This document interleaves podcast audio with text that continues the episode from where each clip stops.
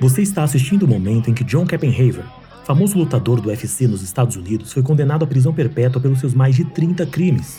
Sim, você ouviu bem, mais de 30 crimes, incluindo agressão sexual, agressão física, sequestro, ameaça de morte e tentativa de homicídio.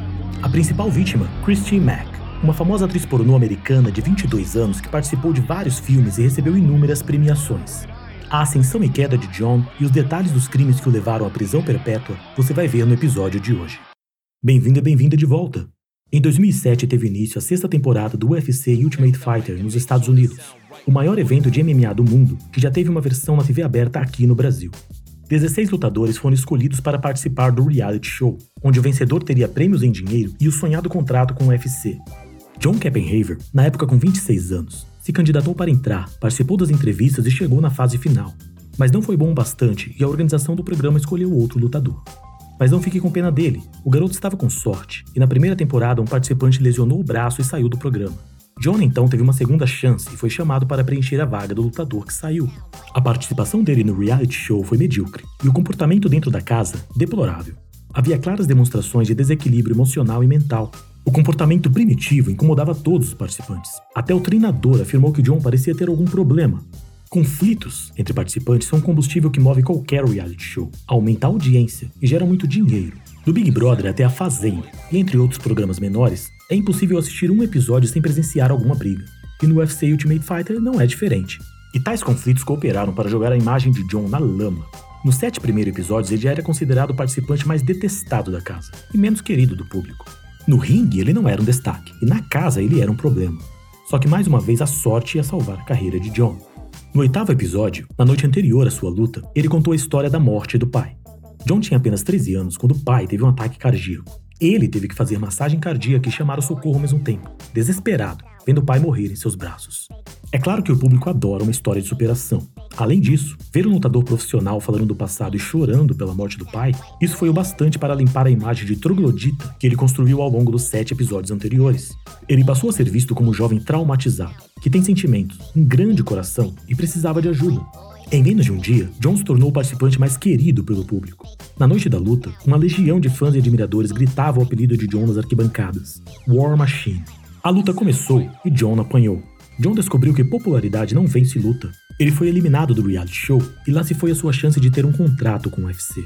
Só que popularidade atrai marketing, marketing atrai dinheiro, e John estava muito popular. O UFC gostou da fama dele e deu uma segunda chance para o garoto. Ele foi chamado para participar de uma luta no final do programa e caso ganhasse, seria contratado pelo UFC.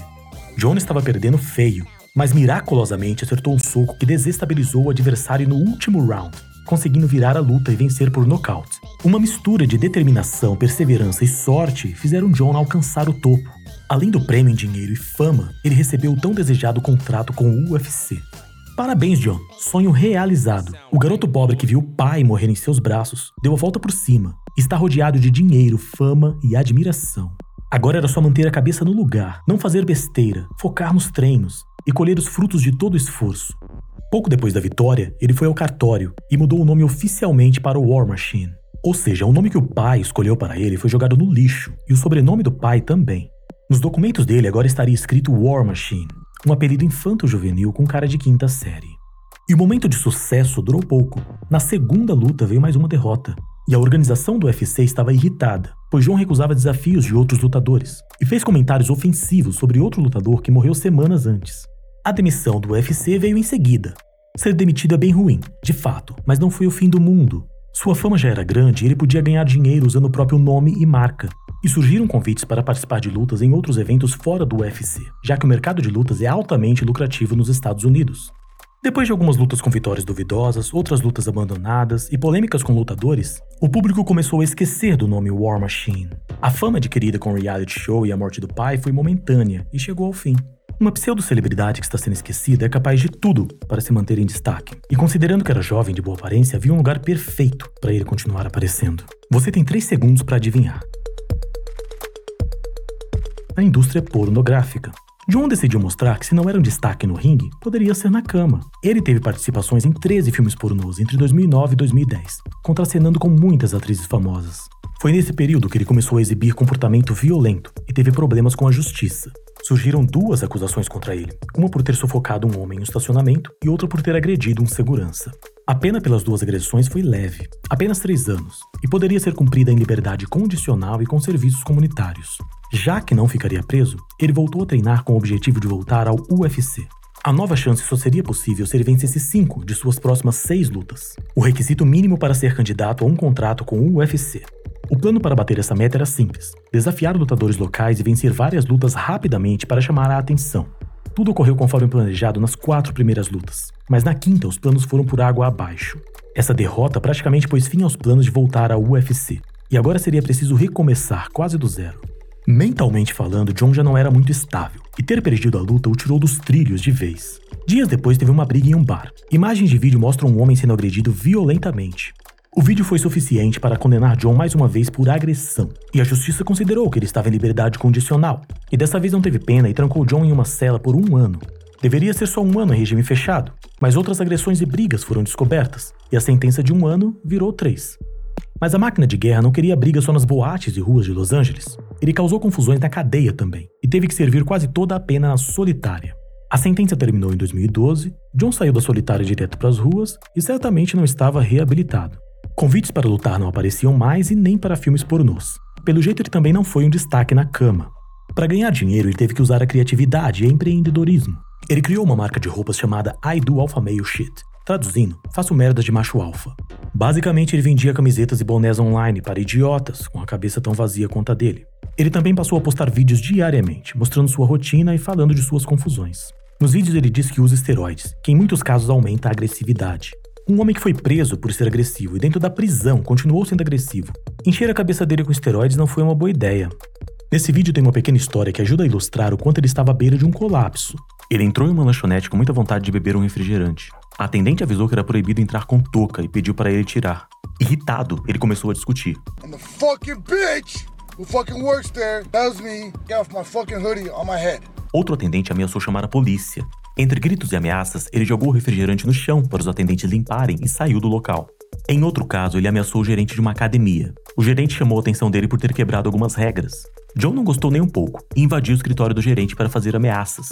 Oh ele fez outros vídeos confessando confusões, intimidações, agressão verbal e pôs tudo em suas redes. Foram seis meses nessa vida, até que em abril de 2013 o destino trouxe uma surpresa para ele. Em um ensaio fotográfico em Las Vegas, ele conheceu Christy Mack. Quer saber quem é Christy Mack?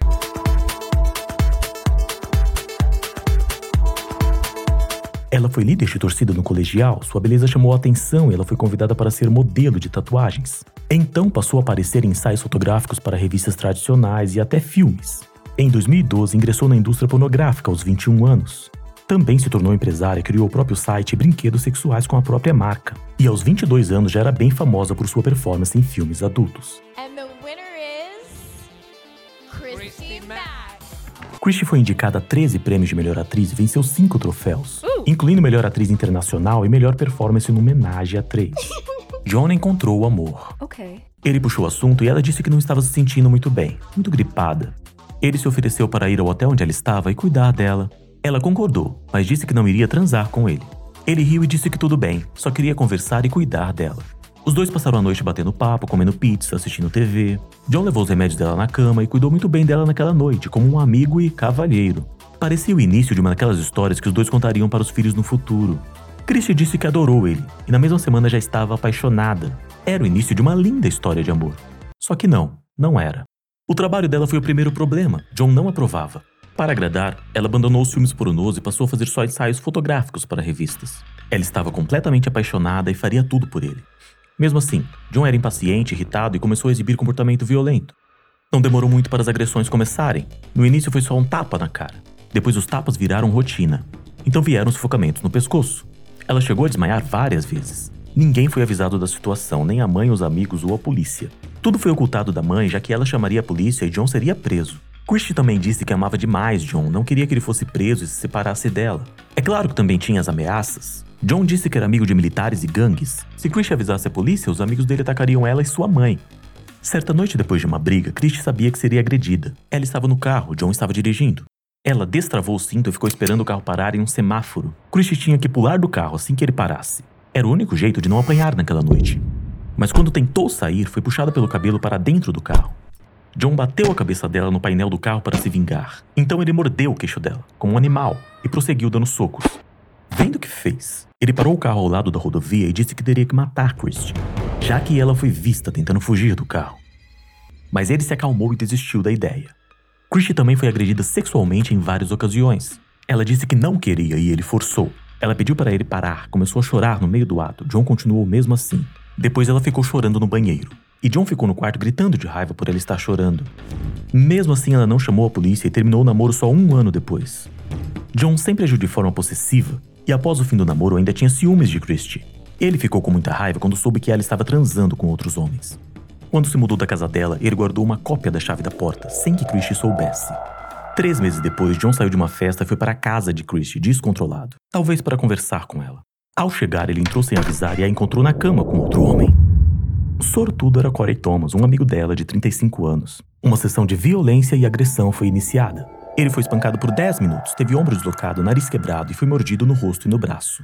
Enquanto Corey era atacado, Christie jogou os dois cachorrinhos dela pela janela. Eles caíram no quintal do vizinho. Ela sabia que John iria maltratar os cachorros para se vingar dela. Após o ataque, John tinha que decidir o que fazer com Corey. Corey disse para John que só tinha duas opções: matar ou deixar ele embora. Corey foi prendido pelo pescoço e John fez ele jurar que não iria para a polícia. Também fez ameaças contra ele e sua família caso fizesse alguma denúncia. Corey garantiu que tudo ficaria só entre os dois e John o deixou ir embora.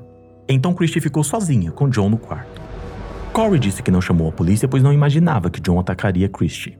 Ele achou que a briga era só entre ele e John e que já estava resolvida. Durante duas horas dentro do quarto, houve uma sessão de horrores com agressão sexual, espancamento e ataque com faca. John a tratou como um objeto e, tomado pela raiva, fez tudo o que quis. Só não houve penetração. John segurou a faca contra Christie e ameaçou matá-la. Então tentou penetrá-la, mas não conseguiu ter uma ereção. Foi isso que você ouviu. A ferramenta dele falhou. Ela teve 18 ossos quebrados, perdeu 12 dentes, 3 costelas fraturadas e um fígado perfurado. Em um momento de descuido, ele virou as costas. Christie conseguiu pular da sacada do quarto e caiu no jardim do vizinho. Momentos depois, a polícia chegou, mas John já tinha fugido. Ele ficou foragido por uma semana e continuou postando mensagens no Twitter. Nas mensagens ele reclamava do quanto era mal entendido e tratado de forma injusta. Ele foi encontrado pela polícia uma semana depois em um hotel. Então foi preso e levado para a penitenciária local, onde ficou dois anos esperando o julgamento. O julgamento começou em fevereiro de 2017 e John se declarou inocente de todas as acusações. No total foram 34, incluindo agressão sexual, agressão física, sequestro, ameaça de morte e tentativa de homicídio. Sobre as acusações de agressão sexual, o advogado de John afirmou que o fato de Christie ter trabalhado em filmes pornôs, isso implicava em um tipo de consentimento para a relação sexual agressiva. Portanto, John não fez por mal, ele apenas pensou que Christie gostasse desse tipo de coisa. Corey Thomas, o homem agredido, testemunhou sobre o que aconteceu no dia do ataque. As agressões, socos, sufocamentos, mordidas e ameaças foram contadas em detalhes. Ele também contou do acordo para John deixá-lo ir embora, portanto que ele não chamasse a polícia, e explicou que jamais imaginou que John seria capaz de atacar Christie. Por isso não se preocupou ao deixar os dois sozinhos e não chamou a polícia. O testemunho de Christie detalhou não só o que aconteceu na noite do crime, mas também outros crimes cometidos durante o relacionamento, além das ameaças para não chamar a polícia e como se esforçou para esconder tudo da mãe e dos amigos. Quando questionada por que ela continuou com um relacionamento tão abusivo, Christie afirmou que amava John, faria qualquer coisa por ele para ficar com ele. I loved him. Um, I would have done anything for him. I, I just wanted to be with him. A parte mais marcante foi o depoimento da mãe de Christie. Ela afirmou o quanto detestava John, mas a filha fazia questão de continuar com ele. No dia do crime, ela chegou na casa da filha pensando que ela estava morta, e quando chegou no hospital, encontrou a filha em uma situação irreconhecível.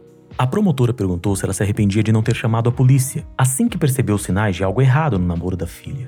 Ela disse que não, ela não se arrependia de não ter chamado a polícia. O único arrependimento era de não ter atirado em John.